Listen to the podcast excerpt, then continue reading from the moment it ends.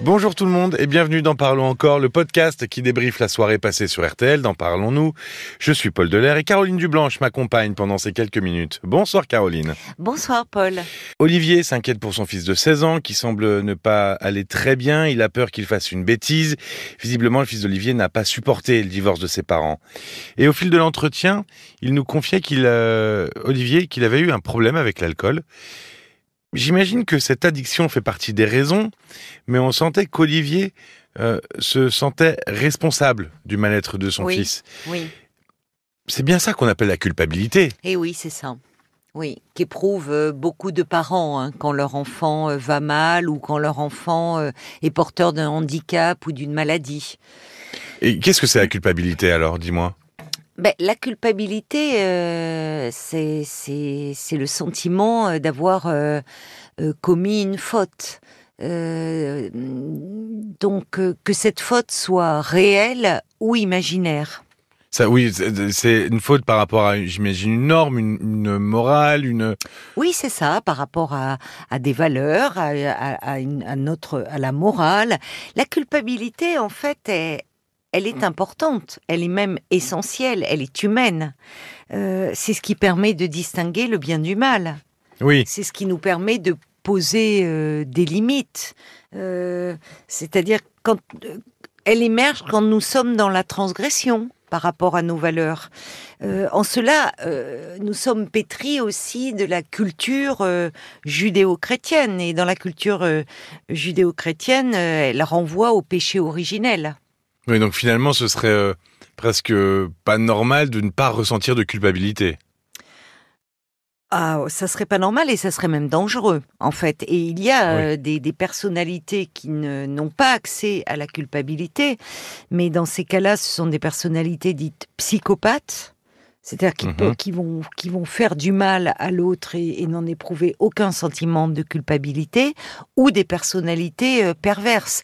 Donc, le sentiment de culpabilité, il- c'est ce qui fait aussi notre humanité qui nous permet de, de, comme je te le disais, de distinguer le, le bien du mal, de, de, enfin, c'est important de se sentir responsable de ses actes Mhm. et parfois coupable de ses actes. Bah, notamment, enfin, quand on, en cas d'infraction à la loi, à la morale dont tu parlais, euh, c'est notre surmoi aussi, c'est le poids des, des interdits. C'est tu ne voleras point, tu ne tueras point. Enfin, c'est c'est essentiel à, à l'humanité et, et à la société. Et tu le disais, c'est euh, une faute réelle ou Ou imaginaire. imaginaire ou Voilà. fantasmée, c'est ça. C'est que parfois Voilà. on peut se sentir mal en se disant ah euh, c'est un peu une connerie de penser ça finalement, tout simplement. Ben, euh, C'est-à-dire que, euh, en fait, euh, la culpabilité peut devenir un poids, un véritable fardeau. C'est-à-dire que la, la personne est, on peut être rongé par le, remords, le, le sentiment d'avoir euh, commis quelque chose de mal que l'on voudrait euh, vraiment effacer euh, de, de son histoire. À quel moment on, peut dire qu'il y a trop de culpabilité, que ça, que que finalement on, on- on- on culpabilise euh, à l'excès? Mmh. Ben, quand, euh, quand, euh, quand elle entraîne la dévalorisation, quand, quand elle. Il y, a, y, a, il y a le. On se sent honteux, on est accablé par le remords. Euh, Oui, finalement, on, peut- a une vision un peu Mm. biaisée de la réalité. Oui, c'est ça, c'est une, une vision euh, biaisée de la réalité et de soi-même, c'est-à-dire une Mm. très mauvaise image de soi-même. Et c'est-à-dire que ça peut aller jusqu'à quelque chose où, où on ressasse euh, un peu constamment ses paroles, ses actes, le sentiment d'avoir mal fait, euh, et ça peut nous pousser à, à nous, à nous saboter dans notre vie, euh, à nous interdire de euh, de vivre des choses, de nous épanouir et même euh, d'aller vers des choses qui vont être négatives pour nous, comme si inconsciemment on recherchait la punition pour cette faute. Oui. On se punit. Oui, parce que en fait la culpabilité elle trouve son origine dans les profondeurs de l'enfance, D'accord. comme toujours. Oui, c'est que- beaucoup, c'est beaucoup dans l'enfance. ouais. Et oui, parce que quand l'enfant est petit, il croit toujours que les choses qu'il souhaite peuvent se réaliser. Euh, c'est la pensée magique de l'enfant. Mhm. Et nous avons tous eu un jour ou un autre des pensées, des mauvaises pensées ou des souhaits inavouables. Donc, on l'a intériorisé et nous craignons tous un jour ou l'autre que la punition nous rattrape. Le fameux c'est pas bien. Ben, C'est-à-dire que c'est presque le châtiment. Ouais. On l'entend notamment euh, euh, des personnes qui sont confrontées à la maladie, et je parle de maladies graves, hein, Oui, ou au handicap, comme si finalement on le, on le méritait. on le, voilà, on le, on le vivait comme euh, le, le châtiment on payait pour quelque chose que l'on a commis de mal. Il y a quelque chose dans nos inconscients, dans l'inconscient collectif de Oui. cet ordre-là. Finalement, à quelque chose de négatif qui arrive, il y a forcément une raison. Ça C'est peut pas être quelque chose Voilà. qui vient du hasard, de, je sais pas, la nature, le hasard, le, le fait que Mais quelque oui, chose se passe mais oui. sans raison Mais finalement. bien sûr, bien sûr. Et, et, euh, tu le disais, ça, ça vient de l'enfance. Moi, je pensais que il y avait de la culpabilité. Là, je, on parlait d'Olivier, par exemple, euh, que ça venait de son addiction, euh, qu'il y avait des événements, je sais pas, des, des, des ruptures, des, des choses qui, qu'elle venait de là, de cette culpabilité. Elle vient forcément de l'enfance. Alors, elle est. Le- Les racines, elles sont dans l'enfance. ouais. Dans, dans... Elles, elles- elles- elles viennent de là. Mais Ah. après, tu as raison. Des c'est-à-dire événements finalement la nourrissent, c'est ça? N'est- voilà, elles, elles peuvent. Elle n'est pas toujours présente chez la plupart d'entre nous, mais à la faveur d'événements euh, de vie, de certaines situations, euh, elle peut, euh, elle peut ressurgir. Et souvent, euh, des, hum, la plupart du temps, en fait, elle dort dans notre inconscient, hein, Mhm. quand on va bien. Voilà, euh, euh, et, elle peut se réveiller euh, dans des problématiques de séparation, de deuil. On entend beaucoup cela dans des le, sentiment que que l'on n'a pas fait tout ce que l'on devrait faire ou que l'on a mal agi. On le voit aussi beaucoup dans dans tout ce qui a trait à l'addiction pour les proches, c'est-à-dire on peut se sentir coupable de ne pas pouvoir sauver l'autre. C'est ce qu'il y avait un peu s- Mm. de ça chez les chez chez Olivier euh, et qu'on retrouve chez les parents au fond euh, quand leur enfant euh, va mal. Et c'est là où ça ça ça rejoint la, la petite enfance, c'est-à-dire qu'à un moment il faut faire le le deuil de, de la toute-puissance du petit enfant, en fait, et accepter le principe de réalité. Parce Oui. que, comme tu dis, le principe de réalité, la maladie, le handicap euh, ne choisit pas, enfin, il n'y a pas, y a, y a pas une loi, il n'y a pas... y a- la, y a foudre euh, peut tomber Ah oui, sur n'importe peut qui. On peut sur pas agir qui. sur tout et tout On ne peut- contrôler. voilà, on ne peut pas tout contrôler. Comment on peut calmer sa culpabilité?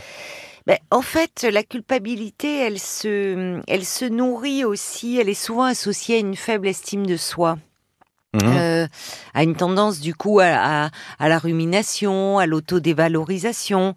C'est vrai qu'elle est plus présente chez les personnes euh, anxieuses.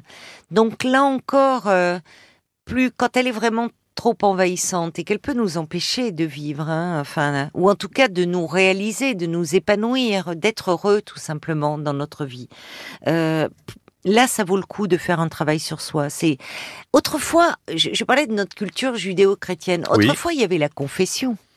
Exactement. Eh oui, autrefois, les, les prêtres étaient là pour nous, justement, dans la confession, on se libérait du Exactement. poids de la culpabilité, du sentiment d'avoir mal agi ou d'avoir blessé quelqu'un.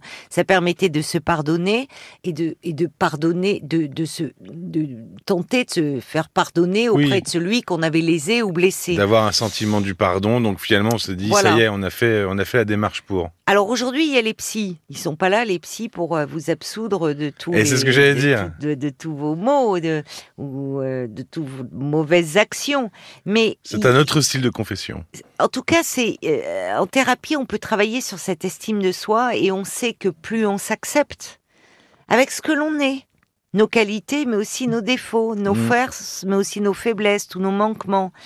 Plus on s'accepte au fond entier, plus on, on, on- finalement, on- comment dire, on, par rapport à cette image idéale de nous-mêmes, eh bien qu'on accepte de ne pas être parfait, euh, plus on va se pardonner. Et de ce fait, plus on va pardonner aux autres, être plus indulgent, C'est là où euh, faire un travail sur soi visant à s'accepter davantage, à s'aimer davantage, c'est tout sauf de l'égoïsme, parce que ça permet aussi d'être mieux et plus conciliant euh, avec les autres.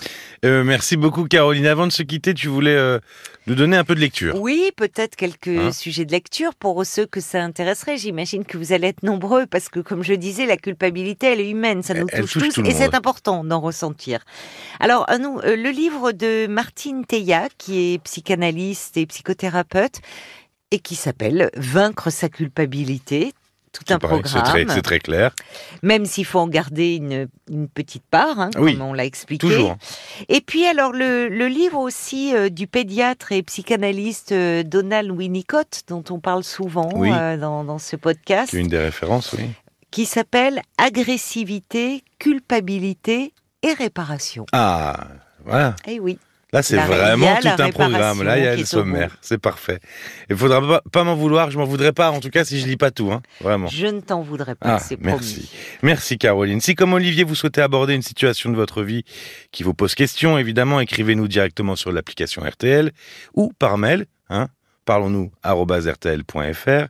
Et puis sinon, le plus classique, le plus simple, le téléphone. Parlons-nous 09 69 39 10 11.